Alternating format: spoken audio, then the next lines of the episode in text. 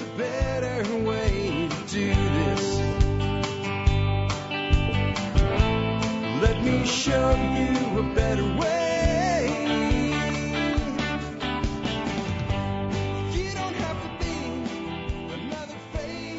Hi, folks. This is Jack Spirko with another edition of the Survival Podcast. As always, one man's view of the changing world, the changing times, and the things we can all do to live a better life if times get tough or even if they don't. Today is September the 17th, 2019. This is episode 2511, 2511 of the Survival Podcast. And uh, this is a just Jack show, but we're doing like a hybrid today. I'm calling it a freestyle day. I haven't done this in a long time. This is where I cover up just basically a shitload of topics, really, really quick. Some stuff I want to talk about and I've had on my mind, and some stuff from, well, this time the Facebook group. So I went to the Facebook group this morning and said, here's what I'm doing post topics. And it came fast and furious. Like, I really couldn't keep up. Like, it was like five minutes, and I was like, I'm tapping out. I've got enough. So I've got a ton of stuff today. So like I said, I'm going to move a little faster than normal. Uh, these are designed to like inform, enlighten, and get you thinking. Like when I do a standalone show, usually I'm taking a topic, I'm being very methodical and breaking it down into this is how these things work. This, I can't do that. There's no way I'll get through this. What do you hear the list we've got today? I got a great quote of the day from you from one of the great thinkers of all time, Buckminster Fuller. I got a little bit on the coming workshop and why you really want to be at it. I'm going to tell you a little bit more about it. I officially announced the dates yesterday on the blog, but today I'm going to tell you a little bit about what's going to happen. MSB sale. I'm going to give you a little bit more on the value of MSB and remind you that you can get it stupid cheap right now. Uh, I got now. This is where we go into Facebook. Intermittent fasting. I'm going to talk about real quick how intermittent fasting has made low carb and keto supercharged for me this time around. And, and, and one of the huge benefits of it that I never really thought of until I started doing it regularly. Uh, I'm going to give you guys an inoculation. Yes, an inoculation. You're going to get your vaccine. Don't worry. There's no side effects from this one other than maybe reducing your gaff.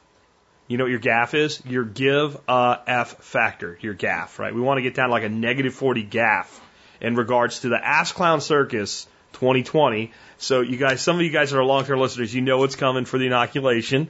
Uh, that was a request from Facebook. Question on making microgreens a side hustle, like growing it in a spare bedroom, whatever. And I'm going to tell you what it really takes to be able to do that if you're going to be selling to commercial clients. It's harder than you think. Um, fishing is a side hustle. I got a question on that. It was very specific to a state, but I'm going to tell you that actually fishing can be a side hustle. There is a way to do commercial fishing in many states. It's not very expensive to do, and there's a lot of opportunity there actually. Um, for you guys that are fans of like tropical fish, I'm just going to let you know real quick about a couple things that I'm working on in my office slash fish room. Some new projects, that, and I will be putting some YouTube videos out on them. That's like non-survival related, but it's shack related, right? Uh, why Nine Mile Farm is going to be going heavy on pecan trees and less focused on fruit, given our climate and the reality we've determined over six years of busting our ass on this property. Um, new ducks are coming. There'll be a short stint of Duck Chronicles season five. Um, question on bulletproof coffee. We'll talk about what it is, the good, the bad, and the ugly about it. And I want to say something real quick about the power of MCT oil, also known as medium chain triglycerides. Some basic ideas for getting ready for hunting season. For some people, man, you should be already in the field, depending on where you are and what you hunt. Um, the value of a tractor and a trailer on a small homestead, the rising danger of drone based warfare, and a question on the secrets to a lasting marriage. How much diversity can I pack in? We're going to see how, how fast I can lightning round this stuff. Try to knock this show out in about an hour for you today. Before we do, our two sponsors of the day. Safe Castle Royal, sponsor number one. Safe Castle is the go-to for everything for your prepping needs. It's like a superstore for preppers. Everything you want online, amazing service, great pricing, and they are a huge supporter of MSB. They give away their discount membership for life if you're an MSB member. That's a 39 or $29 a year product that you get for free forever from Safe Castle. And if you can think of it from the practical to the tactical, guns to gardens and everything in between, they have it at Safe Castle. Next up today, knifekits.com. I really think that you might want to consider doing a project with your kids with knife kits. Um, it's not hard. It probably won't come out perfect. But your kids will remember it, and it might lead to a lifelong uh, of being part of a certain hobby or craft, or even developing a business, a side hustle. Who knows? It's amazing what you open when you focus on how to do things. And that's what knife kits to me really is all about. Yeah, you can make knives. By the way, you can make sheaths and some other cool stuff too. But it's re- restoring America's ability to do things so that whenever we need something, we don't go buy something or call a guy. We start learning how to create our own things and fix our own things again. How to use hand tools, how to sharpen a flipping knife, for God's sakes. Check them out today, knifekits.com. You, you guys want to talk about loyal sponsors? Safe Castle's the original. They've been with us since the very beginning. I had to tell them no, I wasn't ready to take sponsors when they asked. And Knife Kits was like the third or fourth, maybe fifth at the most company to step up and want to sponsor the show. So these guys have both been here over nine years. Nine years in podcasting, man. Check them out today. Safe Castle and Knife Kits. With that, let's talk about our quote of the day today. Um, Buckminster Fuller is very much known as a guy that had a lot of quotes about technology, uh, futurism, and even wealth. What most people don't know about Buckminster Fuller is I don't know whether he was officially an anarchist or not, but he was an anarchist. And it seems like the most creative minds always trend toward anarchy, and the least creative minds always trend toward the ultimate level of statism. The more you are a visionary, the more you depart from the you know, mundane atmosphere of statism. And Buckminster once said of government and politics as a whole, the end move in politics is always to pick up a gun.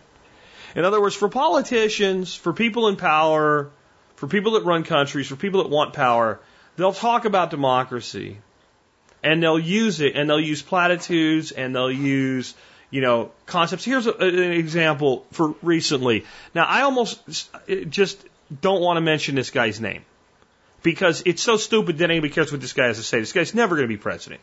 He's polling at like 2%. But Beto O'Rourke because he's polling at 2%, went to the extreme in the debate so people would talk about him. And gee, he's at least smart enough to figure out that that would work. But he said, You're damn right, we're going to take away your AR 15s and your AK 47s. And a couple of Republican members of Congress said, Hey, you know, you're asking for war. And he said, That's a death threat. One, one congressman, I think it was Thomas Massie, said, Come and take it. It's waiting for you, or something like that. Maybe that wasn't Massie. Maybe it was somebody else. It doesn't matter. And he said, You know, that's a death threat. And when he was questioned about it, he said, "Well, you?" They, they said, "Do you plan on going around and picking up everybody's guns? You know, going door to door?"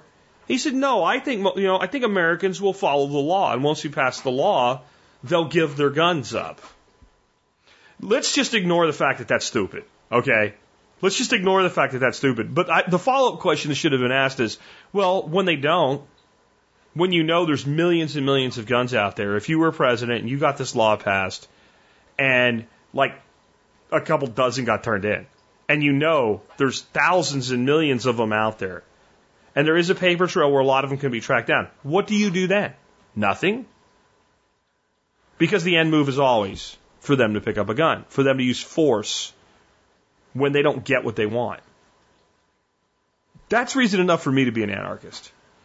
If your ideas require threats, force, and violence, then the problem is not the unwillingness of others to comply with them or to get on board with them. The problem is your ideas themselves. Buckminster Fuller put that all into a very simple statement. The end move in politics is always to pick up a gun. Okay, next up, I want to tell you guys about the coming workshop, just what's going to happen, right? How this is going to go down. So, my workshops, my big workshops in the fall, they always run Wednesday to Thursday. The dates again, let me look so I don't screw this up because I've been screwing things up lately. Uh, the 6th through the 10th. The 6th is a Wednesday. You don't have to be there for that. In fact, you don't have to be there for any specific days, but you're paying for it, so I would think you'd want to be to as many as you can. But the 6th is basically show up day. And I don't let people show up until 2 o'clock or later. Occasionally, someone's in a situation, they say, Can I show up a little earlier? I let them. But basically, I'm busting my ass to get ready for people to show up, and I need that time to be ready for when you get here. So about two o'clock in the afternoon on, people show up, and people usually show up as late as midnight on the first day, you know. And we try to have somebody awake, somebody around to let you in the gate, tell you what to do, and tell you where you can set up. People set up their campsites, and it's just a hangout day. We have a lot of beer, we have you know some meat out, maybe some hard liquor. Uh, we do usually just bratwursts and sausages and stuff like that to feed you, and it's just really kind of show up set up, and hang out. Right? There's not really anything official going on. The next day and the next three days, actually, we do something that's organized. Here's what's going on this year. Day one, we're going to be putting in four really kick ass, awesome uh, raised bed gardens out by the new pond site. We're going to have an excavator on site. We're going to be doing some landscaping with that. We're going to be doing in, in, installation of irrigation and things like that. And what we get done, we get done. We will probably get it all done, no problem. Now, I know what you're thinking, man, four beds for that many people. These are different, right? These are going to be taller beds than you're used to because I got to keep ducks from going into them. Uh, they're going to be built out of landscape timbers and they're going to be 12 foot by 12 foot on a right angle that comes forward to 8 foot by 8 foot. So they're going to be like, uh, like a corner style. And it's, maybe it's kind of hard to explain, but basically they're going to be um, right angle and lined up with the pond and they're going to form like this kind of like courtyard gateway around the pond, very Japanese Zen like, very very cool. Uh, and we'll get again, we get done when we get done, and uh, we'll get at least one of them totally complete, if not all of them. We may not get them all full of dirt. There's going to be an awful lot of dirt going in uh, beds this big and four of them. So it's a matter of whether I can even stage enough material to get them all filled. Uh, we'll be putting in the the feeds for the irrigation, I don't know if we'll be doing the full on irrigation. We probably won't. We're going to be putting in some additional irrigation for a big, beautiful tree that I'm planting for my wife and laying out the whole thing. The beauty of this is there's going to be no rush on it. I'm not going to be stressed at all whether it gets done, right? I'm going to get as much done as I can with you guys to make sure everybody understands the project, but we'll be able to walk around the property, be able to talk about some things I'm going to be talking about today. Uh, this will be very much a day where there's a lot of socialization going on as well. One of the things we've learned when we do these workshops, if we put too much classes in, people don't get enough time to get to know each other. So there's going to be a lot of bonding at this one and a lot of networking. And that's something that we've been told that people want more of. And whenever we make it available, people do it. It also throws back to our first workshops. Our first workshops here long, long ago were all like this and like three days or two days of this. And by doing one day of this, we get to have a lot of variety. We get the, the inner working and we get to actually do stuff. And people can then say, I was here when. And I think there's a lot of pride in that when people come here and go, I was here when that was put in. I was here when we did that. I was here when we planted those trees. So you get to be part of that. Second day is going to be just like last year. It's going to basically be an all day party. We're going to have lunch. We might have a one morning presentation as, as the rest of us after, I'm sorry, breakfast. After breakfast, uh, myself, David, and others will need to be getting set up for out on the patio, on the outdoor kitchen for all, the all day thing. So we might have somebody do like a single presentation after breakfast to keep you guys occupied and away from us, just to be honest. And then all day long, we're going to be doing multiple servings of small amounts of food. I'm thinking about like uh, a Moroccan lamb slider is one of the courses.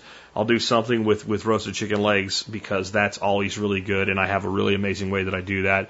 We'll probably have some some different soups and stews. Uh, we'll have some different cocktails. We'll have different beers. We're going to do fried fish that was caught by myself, uh, my buddy David, and Nicole Sauce. Uh, David and I probably need to go out and actually catch some more fish. Uh, so we're going to do some fish fry with that. It's going to be awesome, and it's going to be a great day of hanging out and getting to know people, talking to me, talking to other people.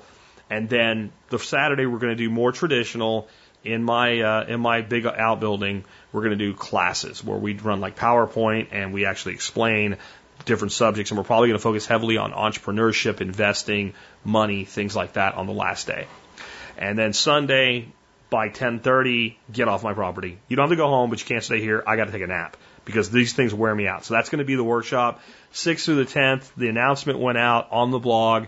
I am going to have registration uh, on the 28th. That's next Saturday.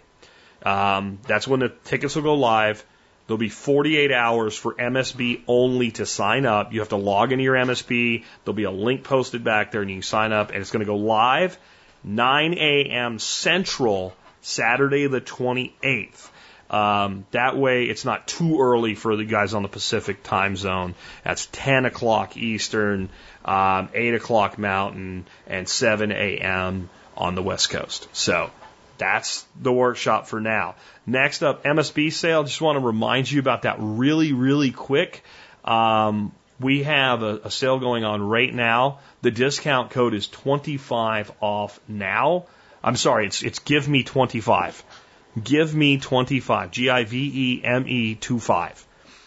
That is $25 a year for life as long as you don't cancel your account. If like PayPal screws up or Stripe screws up or a credit card doesn't get updated or something, I will always give you your rate back if you've got in on a special deal like this. But if you cancel or you, you know, quit or you, you know, cancel your renewal, then it goes away. So it's only if things beyond your control happen. Uh, I will do that for life. I'm not going to say anything more about MSB today other than it's a great deal and to remind you about that. I was going to tell you like some of the real good discounts. Maybe we'll do that tomorrow because I want to I want to lightning round the hell out of what we got going on here today uh, and make this one move a lot for you. So let's talk about intermittent fasting and how that plays into keto, low carb, or any kind of diet. All intermittent fasting really is is when you don't eat for an extended period period of time, but you don't go multiple days.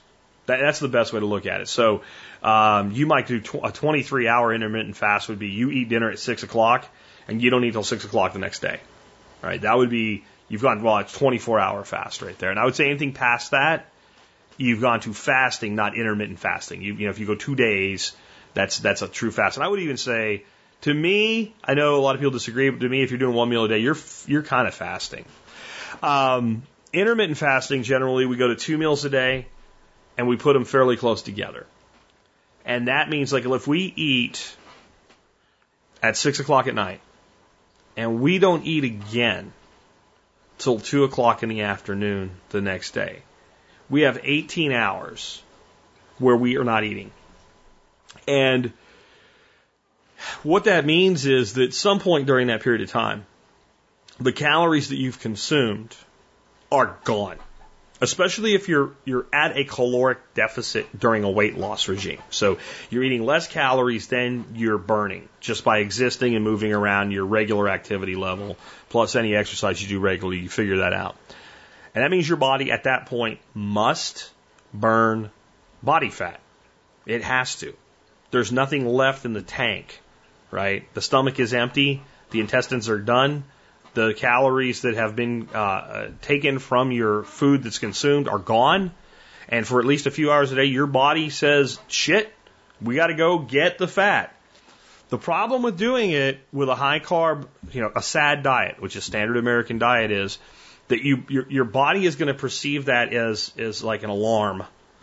It, it's it's most likely going to figure like there's there's hard times ahead, and it needs to store it. It'll probably cut back on your metabolism or what is known as your metabolic rate.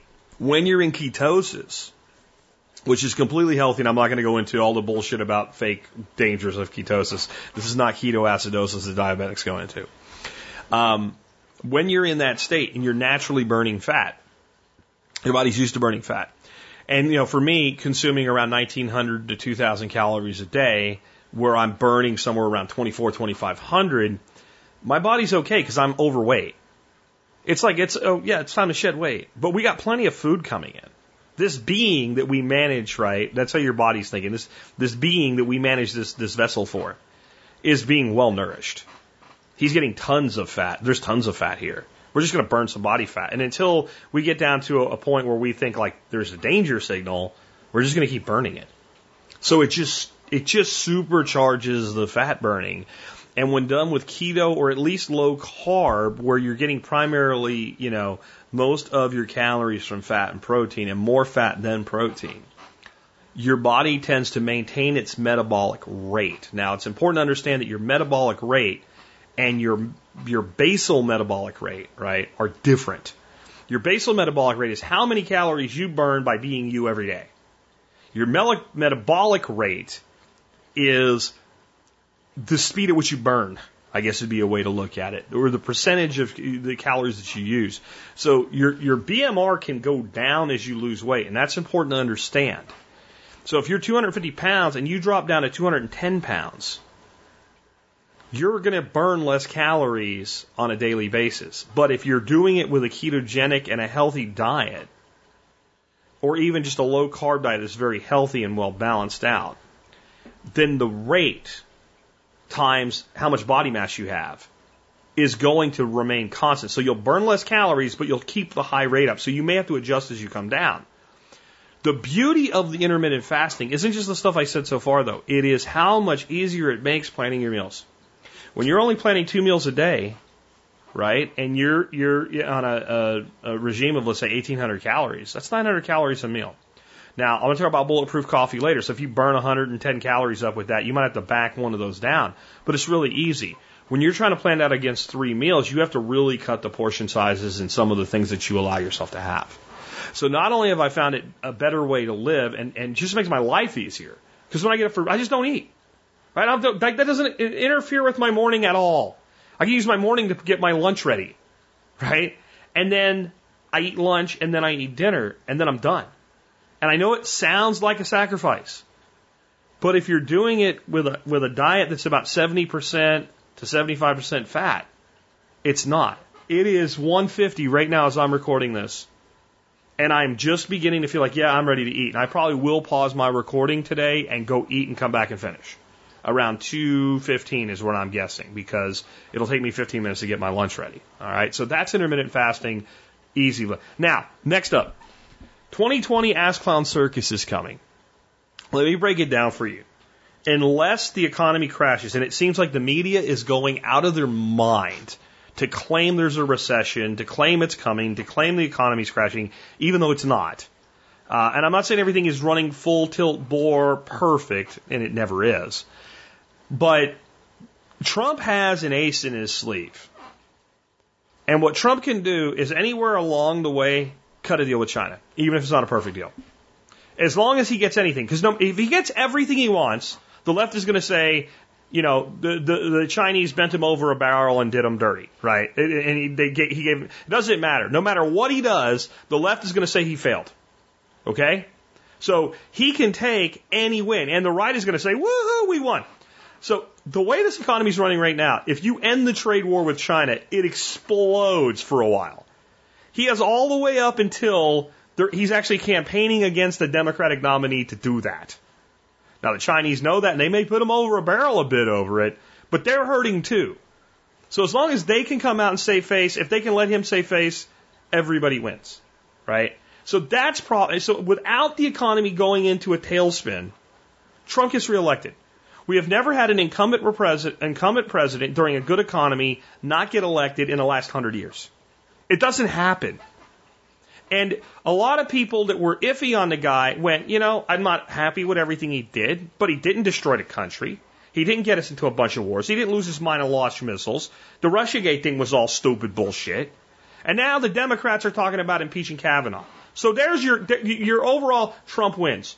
I've already said this, but your only people with potential to win a Democratic nomination right now, the only ones are Biden, Sanders, Warren, uh, and and maybe, maybe, possibly, but probably not likely. Believe it or not, Buttigieg.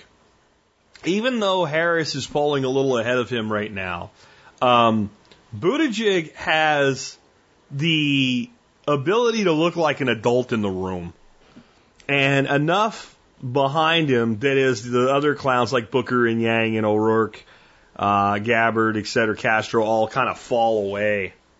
Um, and he's left with a smaller thing. There could be some kind of dark horse coming from behind. But th- that's about it. But you're really looking at Warren Sanders, Biden. So then the only question then is can Biden shoot himself in the foot enough times to lose it? Because it's his to lose. And then you got a Warren Sanders thing that could get really dirty toward the end. Now, if you collapse the Warren Sanders into a single camp, they can beat Biden. So they're going to have to decide whether maybe one of them wants to bow out early and support the other one and team up. But it doesn't matter who it is. They're going to get killed by Trump. That, that's, that's the reality. They're going to get killed by Trump. I don't care if the polls say they're winning by 4%. The same polls that said Trump would never win. The same pollsters that told you the odds that Donald Trump would be president were like less than 3% the morning of the election. Those polls, yeah, um, this is just based on history here. You know what it all means? It means absolutely the square root of F all. It means nothing. Your life is not going to change. Your life didn't change when George Bush became president. Your life didn't change when Barack Obama became president. Your life has not changed since Donald Trump has become president. These clowns run a system that's already set up to run a certain way. There might be some big issues that get fought over, sure, but what you really need is an inoculation so you don't get sucked into this nonsense and you focus on your own life where you actually control things. So here you go. Here is your immunization, your first booster shot for Ass Clown Circus 2020.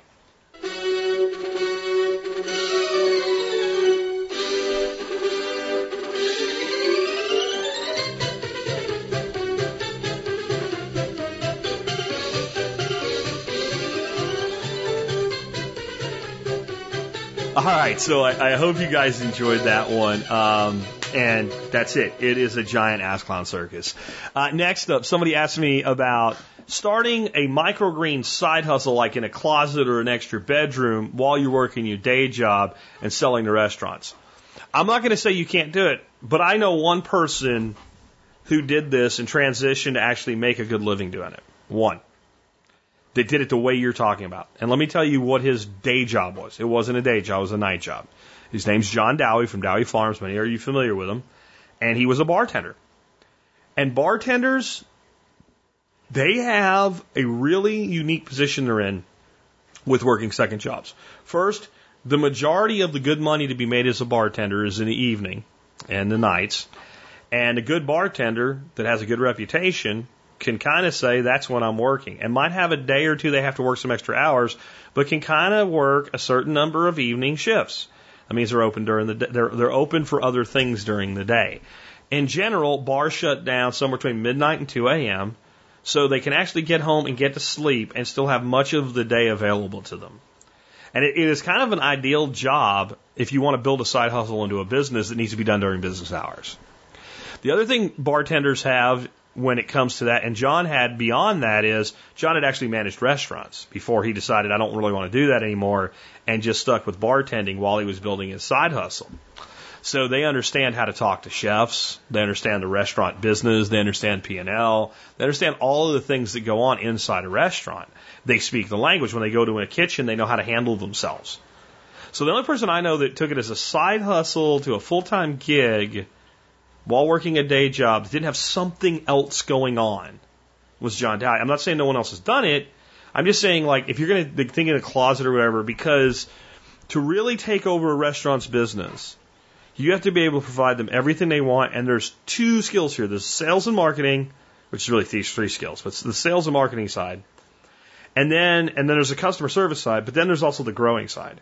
And different greens have different things that you got to learn. Like arugula is really big and it has problems with dampening off. And there's ways to get around it. John's become like an expert at all these different greens, and he has like 18 core greens and a bunch of other things that he does and mixes and stuff. So that when he goes into a restaurant that really uses a lot of microgreens, which let's be honest is the kind that you want, um, he can say, "What do you need?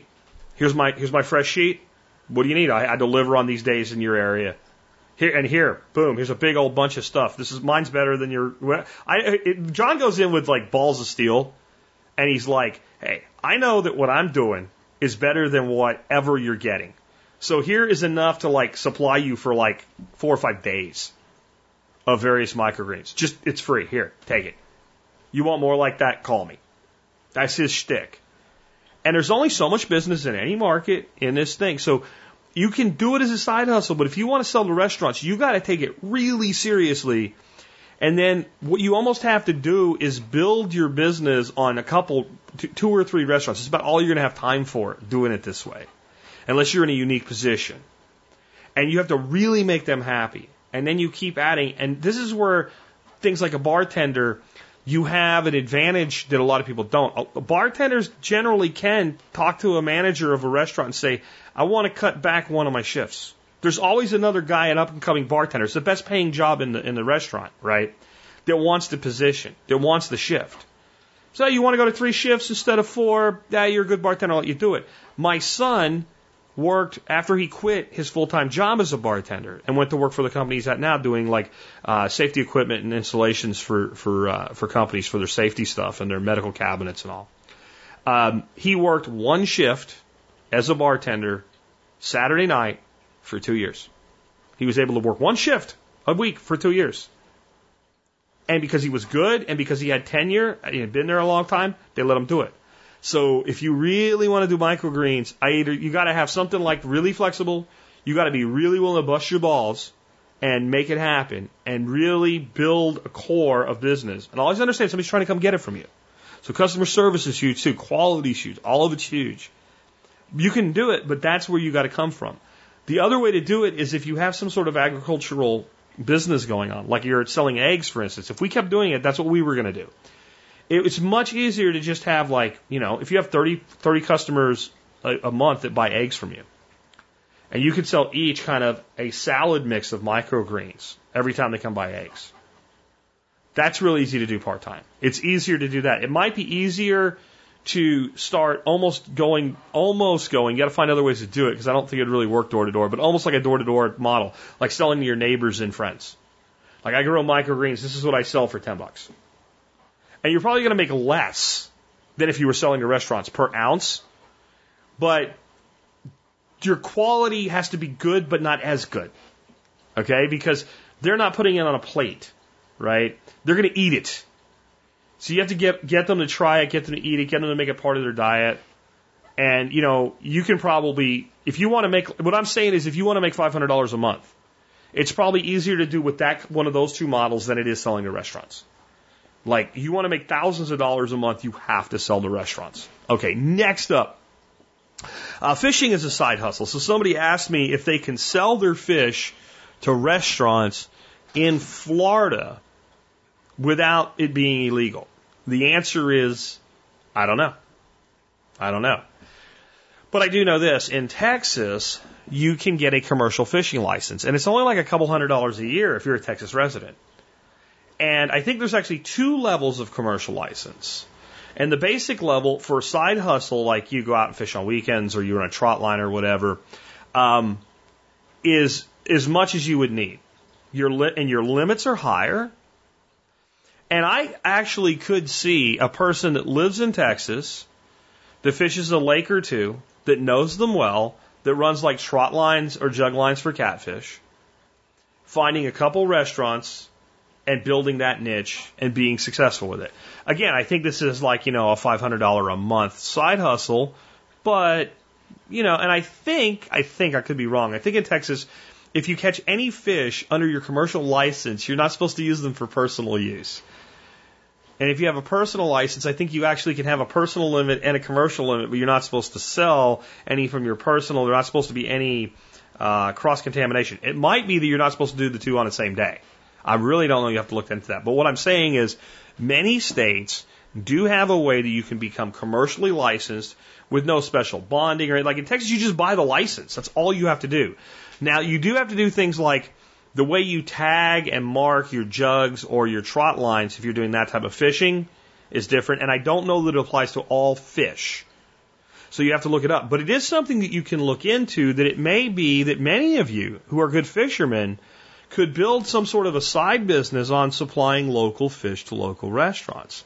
Because it's something that would probably have very little competition. And I would not want to sell to, you know, Joe's Fried Catfish if I was doing catfish in freshwater. I would want to sell like one of my restaurants that I used to sell to here in the Fort Worth area. Since we're not in the business anymore, we don't do it. But they were called Burgundy Local. And uh, was it Burgundy Local? I think that's it. That might be the. Sh- my my wife did all this stuff, but I, I think it was Burgundy Local, and it was a very high end farm to fork style restaurant. And I guarantee if I had gone in there and said, you know, I can do 10 pounds of locally caught catfish fillets for you a week for six bucks a pound, right? They would have been like, done. And as long as they would have been able to sell it, they would have done it every week. And they might have said, you know what, we want to go to 20 pounds, whatever. And it would have been done and, and done and done. And they're going to put one fillet, right? on a plate with some really nice vegetables and a little side salad, sell, you know, a bottle of wine to that table, and that plate's going to cost 50 bucks. That's probably not 50 bucks there. It'd probably be more like 30. But people are going to pay for it. And the fact that it's locally caught by local fishermen, it's going to play to that. So I think there is something there in some states. Other states, I don't even think it's possible. Like in Pennsylvania, if you sell fish or game, you go to, you, you get in big trouble. Big trouble. Like I'm not. I was going to say go to jail. I'm not sure, but I know it's it's it's worse than you got caught with the plug out of your shotgun with an extra shell in it. It's it's it's significantly worse than that. So uh, you got to check your own states on that. Since we're talking about fish, it just made me think while I was taking all this stuff off of Facebook. Hey, I I do a lot with tropical aquarium fish. I've had this 40 gallon breeder tank that's just had a bunch of algae in it, and I haven't gotten off my ass and fixed it because it's full of cichlids. And I'm like, I'm done with the cichlids. So the cichlids have been translocated to the big Miyagi pond. So there's African cichlids in my Miyagi pond now, which is a, a 12 by 12 pond, uh, timber frame pond. And uh, will they make it through the winter? I doubt it, but we'll find out. Who knows? It's a big pond. Maybe they'll find a pocket where they can, you know, overwinter. Who knows? We'll see. But they just weren't worth it to me to take them to the pet store. And so that tank is empty and I scrubbed it down and I've got some sponge filters for it and an overflow filter. And I'm going to be aquascaping that. This is going to be a beautiful tank. And I think I'm going to build it on tiger barbs and uh, giant danios, which are just really cool tropical fish that are cheap, fast moving, cool looking, lots of plants. So as I build that, I'll be showing it. And I have a really cool little 12 gallon uh, rimless tank that's in my um, in my uh, living room. And my wife wants to get a new thing for the TV that's going to be wider, and that tank's going to have to move. And we just decided to actually step up to uh, 22 gallon rimless, which is like 35 inches long. So it's a long, low tank, but you know, twice the volume almost of the 12 and I'm going to be redoing that. So I'm going to have some more stuff coming to YouTube from my tropical fish habitat stuff. Uh, I've got a little nine gallon rimless tank that I'm going to be moving uh, just higher up on the racks that it's in and kind of cleaning it up because like where it is now, I can't really get good access to the top of it. So I got some new stuff coming. That'll be on my channel. Nothing to do with survivalism or prepping or anything, but um, like I've said before, if you actually want a side hustle and you do aquariums and you have multiple tanks, plants are where the money is. Just like aquaponics, everybody thinks they're going to make the money on the fish. Man, you can breed plants a lot faster, and make a lot more money, and there's some serious niche out there in marketing that your plants are grown without CO2 and grown underwater. Because most of the plants you buy, including plants I just bought from Aquarium Co-op, who I really like, they're going to have a lot of the leaves melting back, and it takes them months to really adapt to a non CO2 injected tank. So there's a side hustle there as well. Next up, um, we are going to be this spring. Uh, I'm going to be working over the winter. And a lot of places I've wanted to irrigate the hell out of everything. I just can't. I just don't have enough pump. I don't have enough water. I don't have enough time. The materials outweigh it. But I'm going to like spot irrigate within a lot of the stuff that I've already done um, to put in probably 20 pecan trees across the whole property. So that's really not a lot on three acres. And making damn sure that everywhere one goes, there's a sprinkler right next to it. And I'm going to go to a major pecan overstory here, and I'm not going to tear out or quit on any of the fruit that's planted. And I'm not saying I'll never plant another fruit tree, but there's a lot of fruit here, and it doesn't produce well. And it doesn't produce well because no matter how much I've done, um, I'm sitting on a rock shelf. And pecan can live in this alkaline, caliche, limestone very, very well. Very tough root systems. It can bust into that rock. It can tie in, um, and it can produce. And anybody who's ever lived in this part of Texas knows there's pecans all over the place, and they always produce well. Uh, so I'm going there for a couple reasons. One is just the the reality on the ground. Two, they're huge trees, and even he, even with my rough conditions, they will be huge trees here. Lots of shade. Uh, they're long term trees. There's pecans that are 500 years old. So the, the lasting legacy thing going on. And they fit well with my, my, my low carb lifestyle, which I plan to live for the rest of my life. I can only eat so much fruit. I can only consume so much alcohol before I derail myself. So I can only turn so much fruit into alcohol. But pecans, I can eat pecans a little bit here and there every day. Um, and they are a huge yield crop, and they are potentially, when I can't eat all that I have, something I can sell as a side hustle. So that's just real short while we're doing that. New ducks are coming. Um, so we will probably, I think it'll be season five, if I'm correct, of the Duck Chronicles. It's four or five. And uh, we have coming um, 12 ducks. Six of them are going to be Welsh Harlequins, which I just think are beautiful ducks. They're the white ones with the really pretty blue uh, mallard, female mallard type feather on them, speckled, uh, just gorgeous ducks. And I really have always enjoyed them. And then my wife likes runners, so we're getting three chocolates and three buff. So the chocolates are chocolates, and the, the buffs are the ones that are kind of like a Buff Orpington is what they call the duck that they come from, even though really people think of chickens when they hear Buff Orpington, but there is buff ducks and buff chickens. And uh, they have kind of a white ring around their neck, and they're just kind of goofy looking. Um, and so we'll have, you know, uh, half a dozen runners running around and half a dozen Welsh Harlequins going with our flock. That'll put us at 22 ducks. It actually will put us at 20 ducks and two drakes. So my wife, you know, never wants to run a big duck thing again, but right now she sells duck eggs because we don't even use all that we get now, and we just need a few more. Um, you know, keep the feed bill low. Uh, they'll pay for themselves and just a little bit more duck action running through the property. I think that'll be cool. So that. Next, I had a question on uh, Facebook: Bulletproof coffee. What is it? The good, the bad, and ugly, and the power of MCTs. So let's start talk about what bulletproof coffee is. There's a lot of different ways to make it. It's basically you add fat to your coffee and throw it in a blender. I use my Nutri Ninja because I love my Nutri Ninja. It's got a lot of power and I've gotten to now when I drink coffee, if I put half and half or cream in it, whether I do bulletproof coffee or not, I throw it in the Nutri Ninja. And I'll tell you why. It's like making a cappuccino without going crazy with the amount of milk. When you put it in there, it like froths your cream or your half and half. So I usually use half and half because it's a little bit less calories, and I am minding my calories with this. Very small amount of carbs when you're only at two tablespoons, and it costs a lot less than the cream. And it's very hard for me to find organic heavy cream around here. And dairy's one place. It's got to be either grass fed or organic for me. I just I will not do conventional dairy. And um, so bulletproof coffee is we add something like MCT oil or butter to our coffee. Now, there's a lot of people doing keto that aren't aren't getting the results that they would really like, and I think part of it is this whole concept that you can just eat all you want all the time, and you can't, especially when you're going high fat. So what people are doing is they're putting like four tablespoons of butter in their coffee and blending it. And I, uh, there's no doubt it will kill your appetite, but it's also a lot of calories. So if you're not monitoring your calories with your meals on top of that, you're going to start putting yourself in a way over on your calories.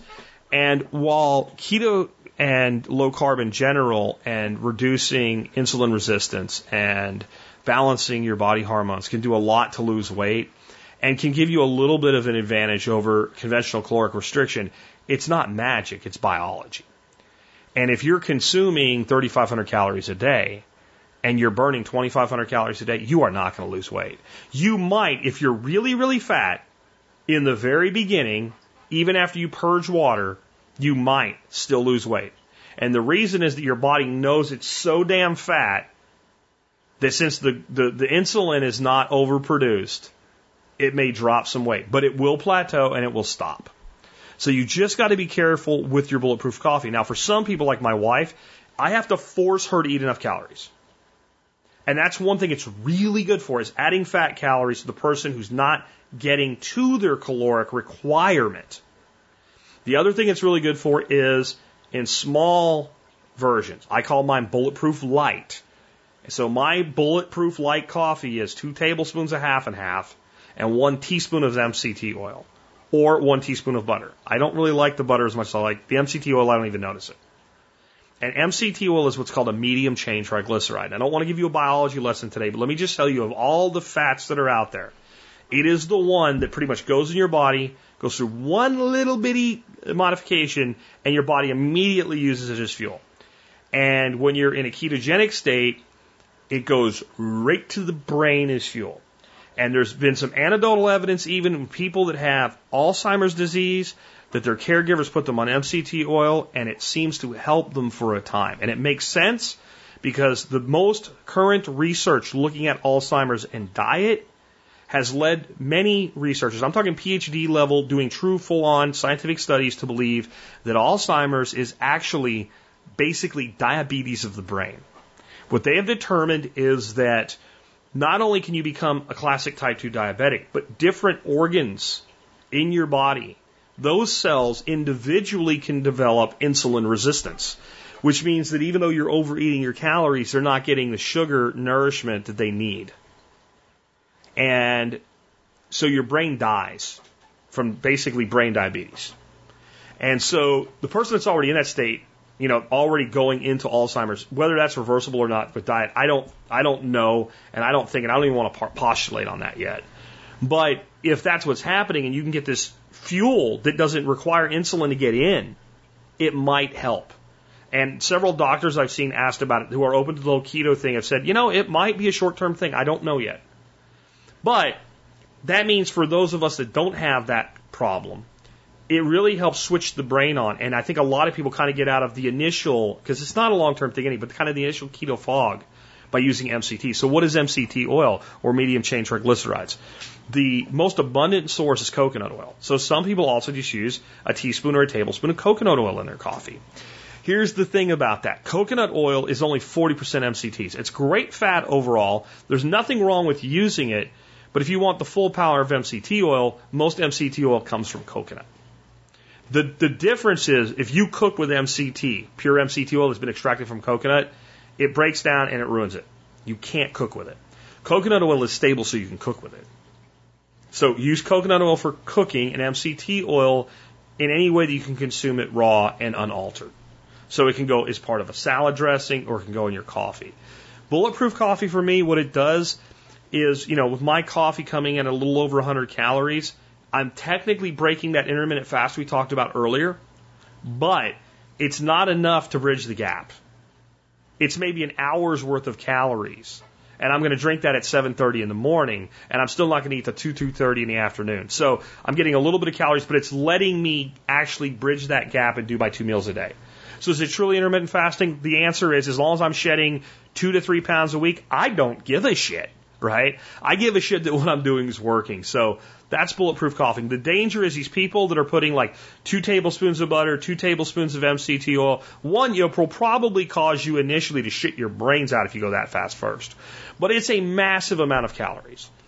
And if you're doing that and you're not controlling your portion sizes in your meals, and you're in this belief that you can eat a half a bag of pork rinds and two, you know, a half a pound of pepperoni plus two meals, you, keto's not going to work for you. You might be in ketosis, but you can be in ketosis and be fat and stay fat. And so just be careful with the bulletproof coffee and all these other fat bomb things. Next up, somebody said, what about getting ready for hunting season? Man, that's a show topic in itself, isn't it? Maybe we do that next week. I don't know. But um, the big things is it depends on what you're going to be hunting. But I would first start out with your basic, you know, you have your EDC. So you, maybe you have your EDHC, your everyday hunting carry. So, what are the things that you want with you when you go into the woods to hunt beyond what you carry when you walk around? And obviously, your gun or your bow, ammo, arrows, yeah, I know. But I'm talking about all the things that go along with it. So, if you're a bow hunter, if you're a deer hunter, and you need to extract deer, you're not going to like a deer lease or something. You just pull a truck up and you know take it back and stick it up on a, a gambrel with an electric winch, and you're actually going to have to gut a deer in the field and stuff. You know, you want to make sure that you have you know not only your knife. I always keep in my pack a razor sharp secondary knife in case just for whatever reason I lose or forget my main knife. I do not want to be dragging an ungutted deer out of the woods. I mean, you're just carrying 40 pounds of dead weight and a big deer for no reason. It just doesn't make any sense. The, you know, I always say two Ziploc bags, one inside the other, for your internal organs if you keep the heart and the liver, things like that. Your rope. Um, if you're a deer hunter, whether you're bow or gun, if you use a tree stand, um, I'm a big believer in using a rope to pull your gun or your bow up to you. Uh, I hunt stands here in Texas that are more like little houses and they have a true ladder. If you have a true ladder and you want to sling your gun on your back when you go up, that's fine. There should not be around in the chamber when you do that. Um, scouting areas that you're going to hunt. If you have a place you hunt where you usually get permission, you should have already asked for permission again. Um, but if you haven't, do so now. Understand that it's it's a lot like customer service when you have a private landowner that just gives you permission to hunt. Other people are going to be asking. And I've, especially in Pennsylvania where it was more of a thing, I had people that were like, nope, we got a guy that hunts, but I want to hunt too. No, you know, one's enough. He shoots groundhogs for us, brings us some beer in the in the summertime. You know, occasionally like brings us some some uh, peach peach moonshine or something. So yeah, we got a guy. So you want to take care of that as well. This is a big subject, and I can only say so much on it, but yeah, that's that's your your basic, your most basic prep. If you have you know, a rifle, you need to be sighting it in now, not a week before deer season, and you find out the scope's gone wacky in it or something like that. You still want to shoot it like right before hunting season one more time to make sure nothing happened to it. Um, but you definitely want to be checking on that. if you're one of these people that like has 10 different guns that you can hunt deer with, you need to decide which gun and what your backup gun is now is probably a good idea. Um, if you, you know, pay to hunt, you might want to reach out to the people you normally do that with and see if they have any specials going on for early sign up or something like that. If you have a kid that's going to be hunting the first time, you know, they should have already done their hunter safety course. Um, you need to get them out to the range. If they're going to be shotgun hunting, you need to get them out doing some skeet shooting or sporting clays or something like that. And you need to be working with them right now on safety, just over and over again. You know, put an unloaded BB gun in their hand and take a walk in the backyard if you have to. And be an asshole in a good way as a mentor. You just shot the dog. You just shot my foot. You just shot yourself in the face. Right? That was unsafe. Why is your finger on the trigger? I mean, you got to drill it into them. Like young hunters can be incredibly safe or they can be very dangerous. That's that's something you got to make sure you drill into it. And I think we'll save the rest on that for later, but definitely make sure you're getting the gear out and going through it. If you're the kind of person that, like, I always carry a small pack. Get that pack out and take everything out of it. Inventory everything, check everything, make sure things haven't gone bad. And your number one prep that people forget when you go into the woods for hunting or anything else toilet paper. Least you be the man that cuts his underwear off with a knife and leaves it buried in a hole. Okay? Just to be blunt. Next up, um, somebody asked about the value of a tractor and a trailer for it on a homestead of three to ten acres. Um, I have a nice little trailer built with golf cart wheels. It's pretty small, but it's invaluable to me for hauling stuff around. Um, I have a little Husqvarna lawn tractor. You know, it's more of a lawn mower, a sit-on lawn mower than a tractor that you think of. Um, but and I only cut my grass about three to four times a year. Between the drought we get every year and the ducks, I don't have to do a lot of mowing.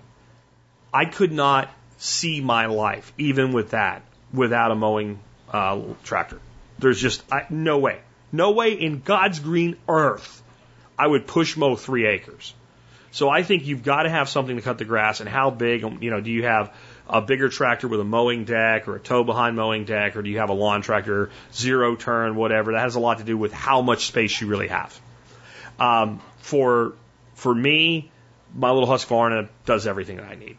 Anything bigger with all the trees and stuff I got going on, it would just be a nightmare trying to fit around, turn around, etc. Um, a trailer, huge. And I would say, you know, that doesn't have to be a tractor and a trailer though.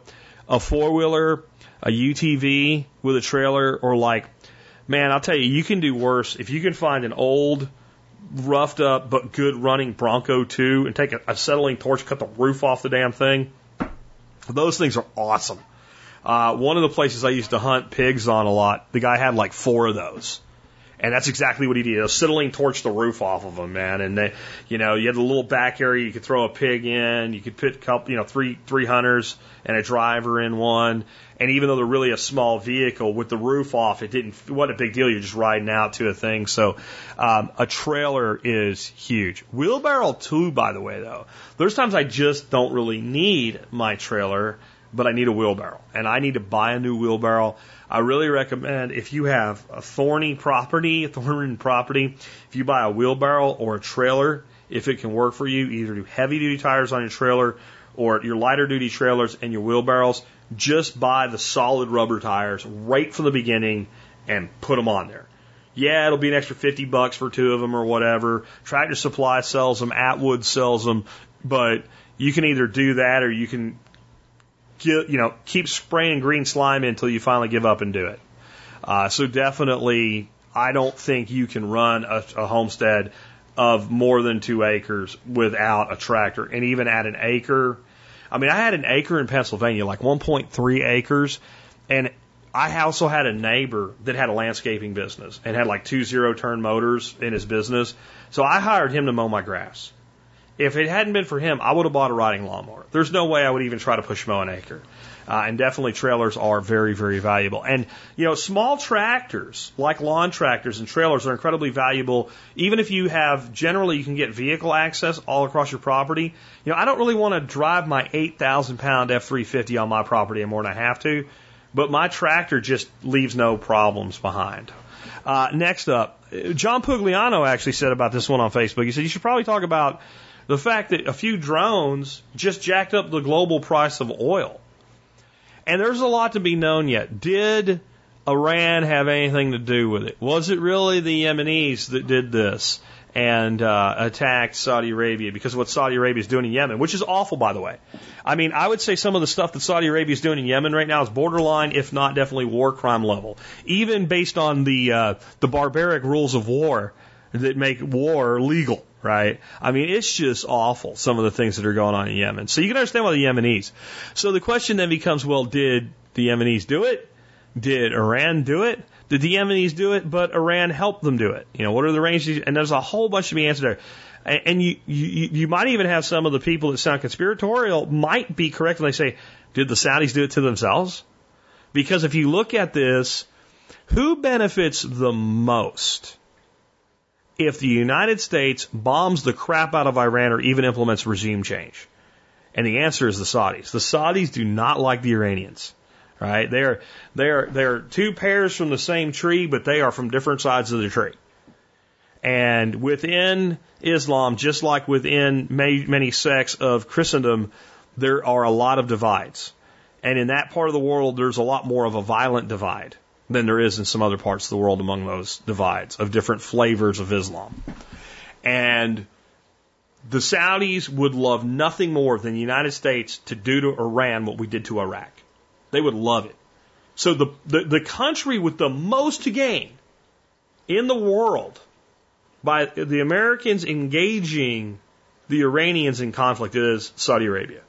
So there's at least something there. But that's not what I want to talk about. I want to talk about this.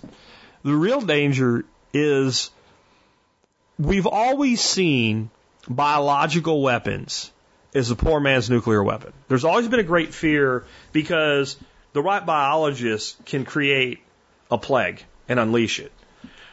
The problem with biological weapons, less so with chemical, but has always been that, well, yeah, you can unleash, you know, this, you know, anthrax plague but if it truly is, you know, airborne, spreadable between individuals, whatever, you've modified it to do that, eventually it's going to get to you too. Right? So the only way that some nation could do that effectively would be to first develop the thing, then develop the vaccine, keep it completely secret, somehow vaccinate at least the portion of the population they don't want to die from it, and then unleash it. Like that's, it's like, you know, extreme like 24 television level crap to actually do that. But we've definitely been afraid that terrorists, rogue nations, etc., could much more effectively and economically manufacture chemical biological weapons. Well, you can buy drones on Amazon now. And a drone is limited only in its range, its speed, and its carrying capacity as to what you can do with it. But there's plenty of commercial grade, not commercial grade, like consumer grade drones right now. They can fly really high or really low and pretty fast. Fast enough and, and, and way too small to be detected by radar. Um, just way too small. So, what stops a terrorist organization from getting like, well, I don't know, a thousand of them, programming them via GPS to go to a spot and putting half a pound of C4 surrounded by some sort of metal shroud full of ball bearings basically a poor man's multiple launch rocket system, the MLRS system that Lockheed developed. The United States used in Desert Storm, the Iraqis referred to it as Steel Rain.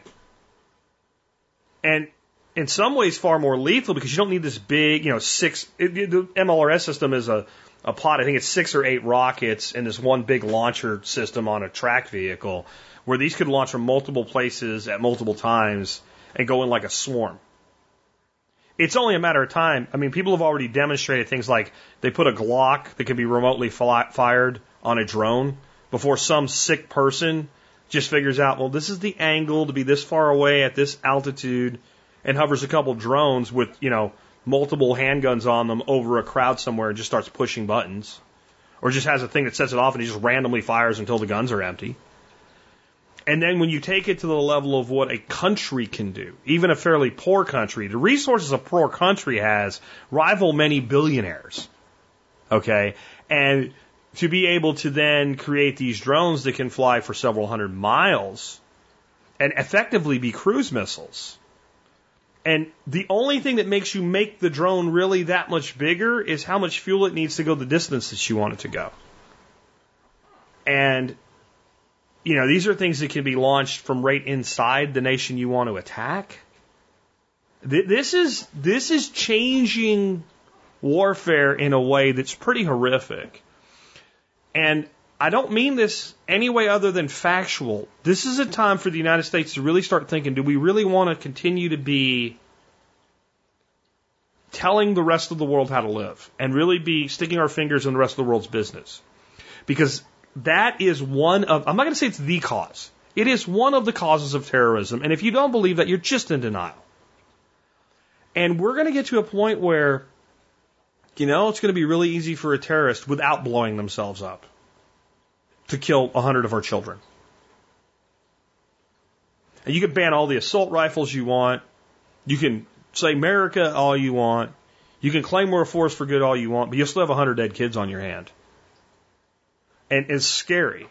Or to take out major infrastructure within the United States. We have been so insulated in this country by two giant oceans from the nations we actually would go to war with for so long we have become way too arrogant. Way too arrogant.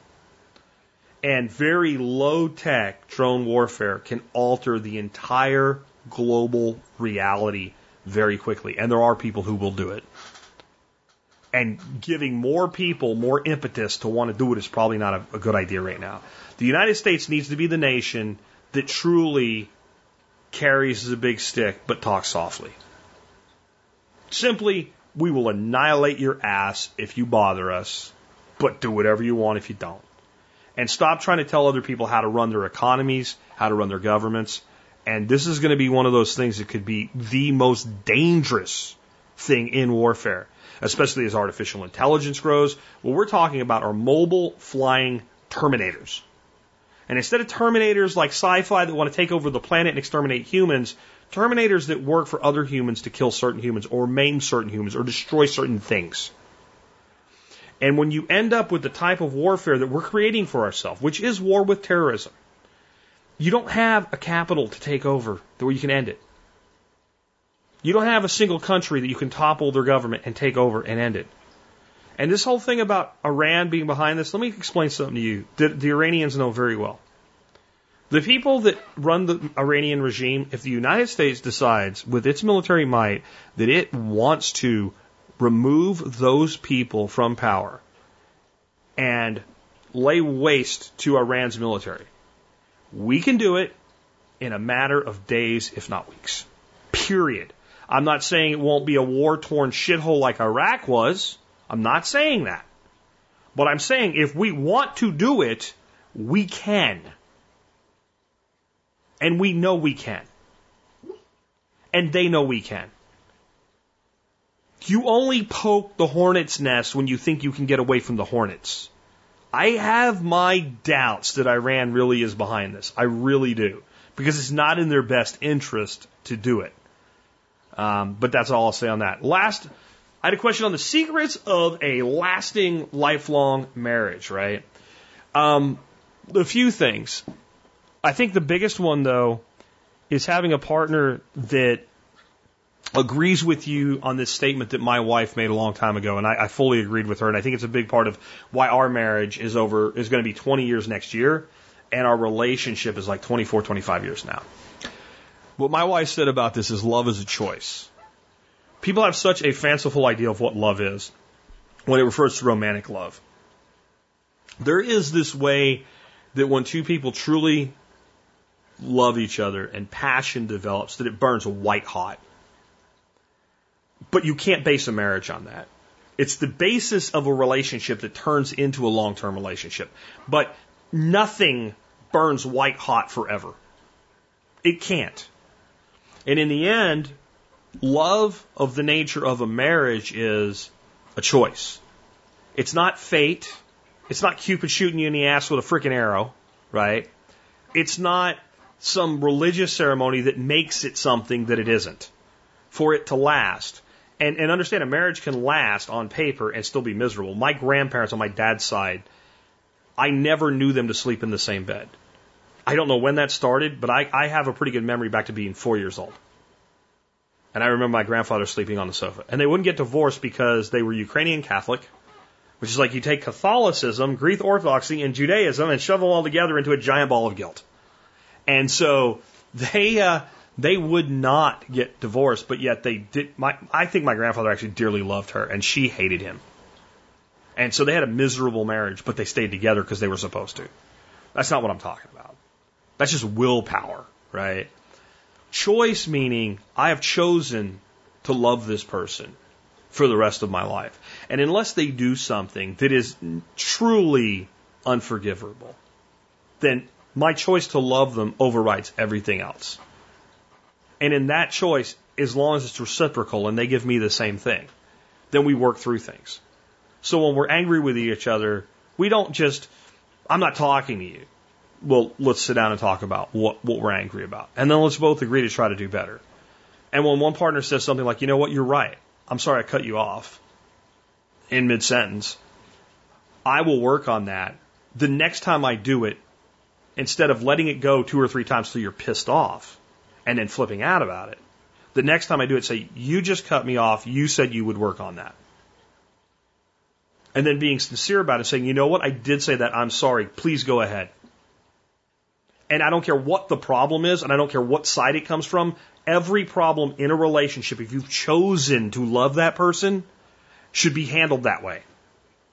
You said you wouldn't do this anymore. I'm sorry, you're right, I did. Please help me. Okay, I will. Not, well, I shouldn't have to. Like when you get into that level, you're choosing not to love the other person. You're choosing to want to be right versus want to be happy. And I think that's another secret to a powerful marriage is the goal of your marriage should be happy to be happy together. You're both going to be wrong and you're going to both be right plenty of times. No one needs to keep score on that. What do we do so that in the future we're happier than we are in this moment where we have conflict? That does not mean one side just looks the other way while the other person's abusive because it's a cooperative effort. The next thing is understand that there are two primary things that you will fight about in your marriage. One is money, and the other is children, and there's no reason for either one to be. Money you solve with a budget and an agreement, and then you keep it. I don't believe in telling your spouse, oh, you can have that, no, you can't have that. I don't buy that, right? I think that you set up a budget and you both have discretionary spending and you do, you do whatever you want with your discretionary spending, and I do whatever I want with my discretionary spending, and maybe we want to both do something with our discretionary spending together, but that's it's an allowance, and it's not a tremendous amount of money.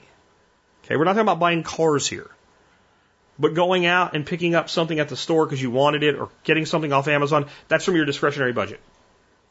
Anything that's a bigger purchase that doesn't come from that discretionary budget is a discussion, and only when both of you agree do you do it and you stick to your budget.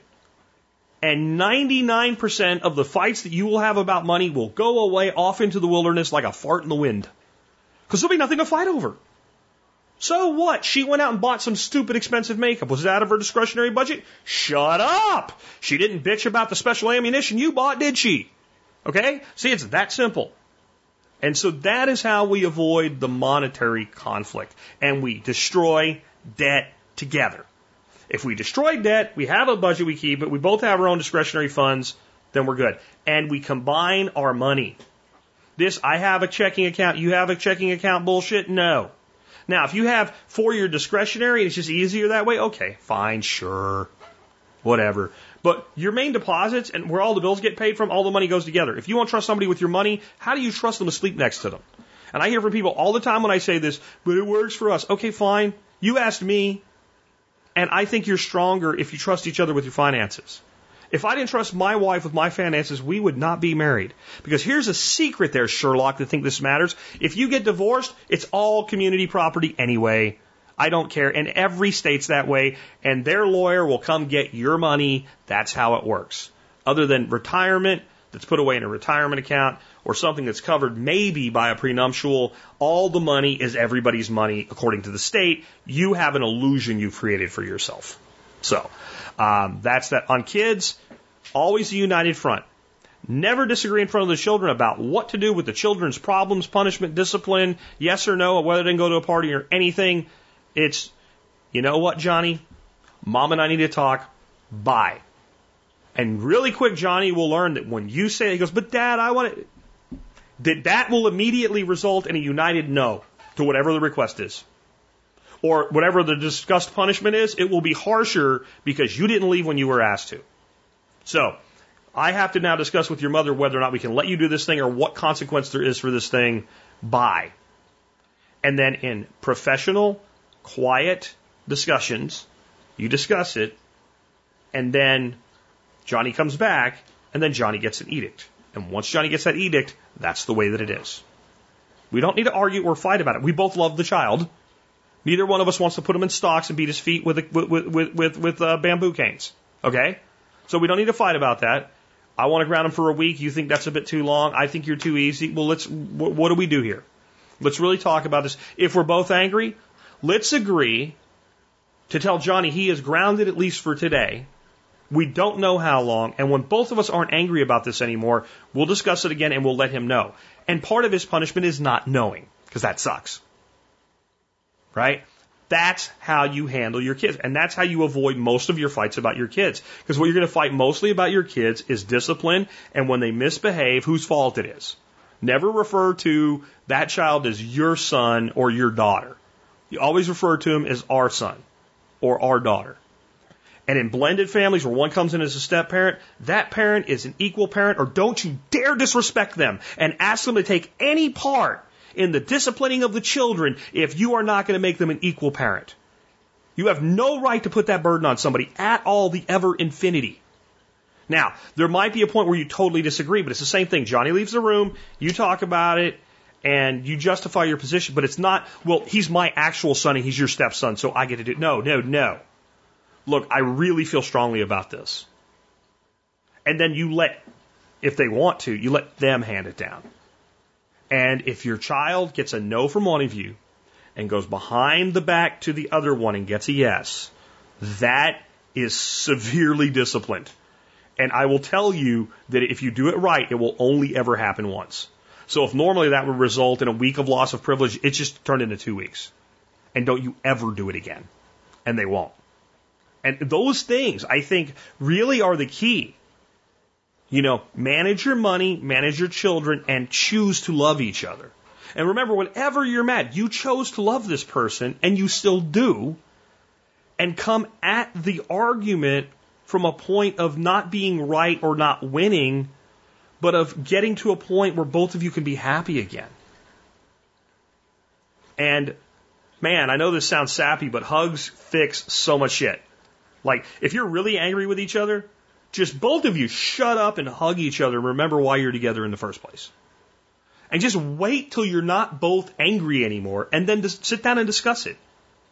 This is not hard. We've only made it hard in our modern era because everybody thinks we're supposed to be happy all the time and everybody believes in the whole freaking Disney they lived hap- happily ever after. People don't live happily ever after. Have you ever been around a person that's always happy? They're annoying as shit. A person that never does anything but smile, you want to smack them. Real humans have real human emotions and ups and downs. And sometimes somebody's having a bad day, and if somebody's having a bad day and they don't want you involved, they don't want you to try to fix it, as long as they know you would have, shut up and go do something else. It's really not that hard. That wrapped it up. Hour and 13 minutes, and a hell of a lot to cover in an hour and 13 minutes. Hope you enjoyed it. Hey, you want to be part of a show like this, get on the TSP Facebook group, TSP Facebook forum, and because uh, you never know what I'm going to use it. Get on the MeWe group. I might use that one as well. But as for right now, the Facebook one's still a lot more active. So I need the material quick, like I did today. So join up if you haven't. You never know when I'm going to pop in. Sometimes you get a day in advance. Sometimes you get, this case, five minutes. All this came in five minutes. With that, we've wrapped up another episode of the show. If you like today's episode, you want to help support us, one of the ways that you can do that is do your online shopping at tspaz.com. That's T-S-P-A-Z, tspaz.com. Whenever you're going to buy anything online, if you go there first, use our links, no matter what you eventually buy, you help us, no matter what it is, which means money you were going to spend anyway that doesn't cost you anything else, except a couple extra seconds, can help us out. Now, I always do have items of the day to review for you. Today, I'm interview, I'm reviewing a item for your puppies This is Zymox, Z-Y-M-O-X pet spray with hydrocortisone and four different enzymes that are derived from milk. This stuff is like magic. If you read the reviews of it for, from dog owners and cat owners on Amazon, some you can almost hear tears of joy in the reviews because they've had animals with skin conditions that they've tried everything on and they won't go away and they spray them with this and it goes away. My dog, uh, Charlie, had the one year he got two really bad sores on his back feet. I actually think he got ants biting him and he chewed, because he, he didn't understand, he chewed it off and it wouldn't heal. I tried herbal remedies, I tried everything. I put this stuff on. He winced a little bit when at first because there is a little bit of a sting, but man, I mean, within a week the hair was growing back and it was gone. He also kind of gets some like di- doggy diaper rash looking stuff sometimes on his groin uh, in the summer when it's really hot, and it just takes it away. Other dogs that have had hot spots and things, it works. But you know what? I use this on myself. I get bit by fire ants, I go straight to this stuff, and they never break out into that really bad breakout unless I forget to do it. Um, I've had cuts and scrapes that don't want to heal. This stuff, it's like magic. Between this and Comfrey, I mean, that's those are my go-tos for insect bites, scrapes, abrasions, etc. Um, there are four enzymes in it. I've read medical studies on the use of these enzymes for the prevention and for the uh, for prevention of infection and for uh, killing off bacteria. And there's science behind all of it. Um, and it's cheap. And it's a hydrocortisone 1% spray. Um, so it's a way that you can have that type of medicine available for yourself. Now, I'm not a doctor. I'm not recommending you use it on yourself. I'm just telling you what I did. And you make up your own mind. I'm going to tell you though that like you're not going to die from using it. It's not like it's like a you know, hydrocortisone for dogs is a different hydrocortisone than for people. Um, it, it works on rashes. The the thing that I had it work on that really sold me on it. I almost tried out of desperation. I ended up with these two little puncture marks on my hand. It looked like a tiny snake bite. And I'd been working with hardware cloth, which everybody knows cuts you really, really easily. And I figured I must have just poked myself. So I was like, ah, it looks like a little snake bite, whatever. And like two days later, it was all necrotic looking. It was probably a spider bite. And it was some spider that when it bit me, it was just a lot of spider bites do not hurt when the spider bites you.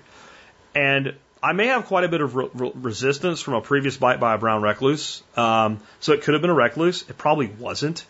And it probably wasn't a widow. It probably was just some random spider.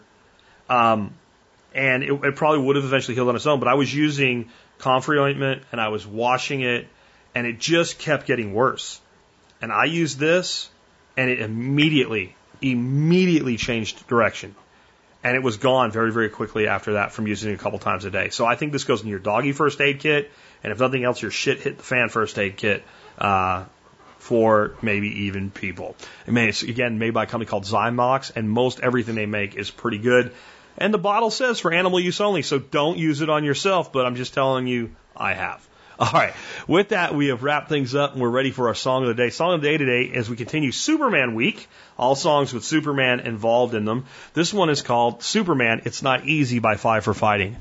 I love this song, man, because this song's not about Superman. Um, this song was actually written by the lead singer of Five for Fighting. And it was right after they released their first album and it didn't really do very well, but yet the band was kind of successful and everybody thought like his life was just great. And he didn't really feel that anybody heard him. And so that's kind of where this song was coming from for him, but it's much broader than that. And the reality is, I think this song is for every man out there that truly stands up as a man for other people. Whether that's a father, whether that's somebody that's a leader in an organization, uh, whether that's a leader of just a group of people, anybody that really stands up to the point where other people really rely on them and really admire them. To that person, you're Superman. And definitely to your, your, as a father to your kids, if you're doing your job right, you're Superman. And that means that when you come home and you're worried about paying the bills this month, the kids don't get to hear about it. And you smile even though you're worried. That's part of being the real Superman. That means telling your wife it's going to be okay even when you're not sure that it is. That means looking at a sick friend who might die and telling them, I think it's going to be okay. I'll be here. It's all of those things. And I think when you do have some level of celebrity status, it's even a little bit more. Like a, a singer like the guy that wrote this song. Because everybody figures your life's great. And we've probably all known somebody in our lives that we really looked up to. We just think, man, that person's got it. but even heroes have the right to bleed. You know? That's one of the lines in the song. Even heroes have the right to bleed. And that's the truth. And sometimes what we lose sight of is these people that we rely on. Or maybe even our own parents when we were kids, if we had good parents. Or our grandparents, or uncles, or whatever, when we were little kids. And we looked at them as this incredible, larger than life person that took care of us and always had it together. They had their weak moments. They had their moments where they put their hands in their, their face in their hands and they cried. They had their moments where they didn't know if they were going to be able to make it. And all of us do. And there is a stress when you become a father or a leader in any way. And other people look to you to do things with trying to make it like you've got it all together all the time. And admitting when you need help can be hard. Funny thing is, when you stop trying to be Superman and simply be the person who you are and ask for help, it's amazing how much of it seems to be there if you're really the guy that's worthy of being called Superman by anybody. With that, it's been Jack Spirko with another edition of the Survival Podcast, helping you figure out how to live that better life if times get tough or even if they don't.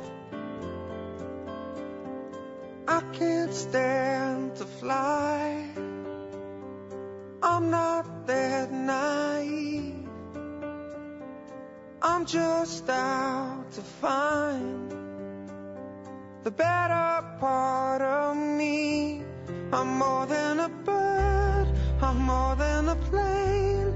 More than some pretty face beside a train, and it's not easy to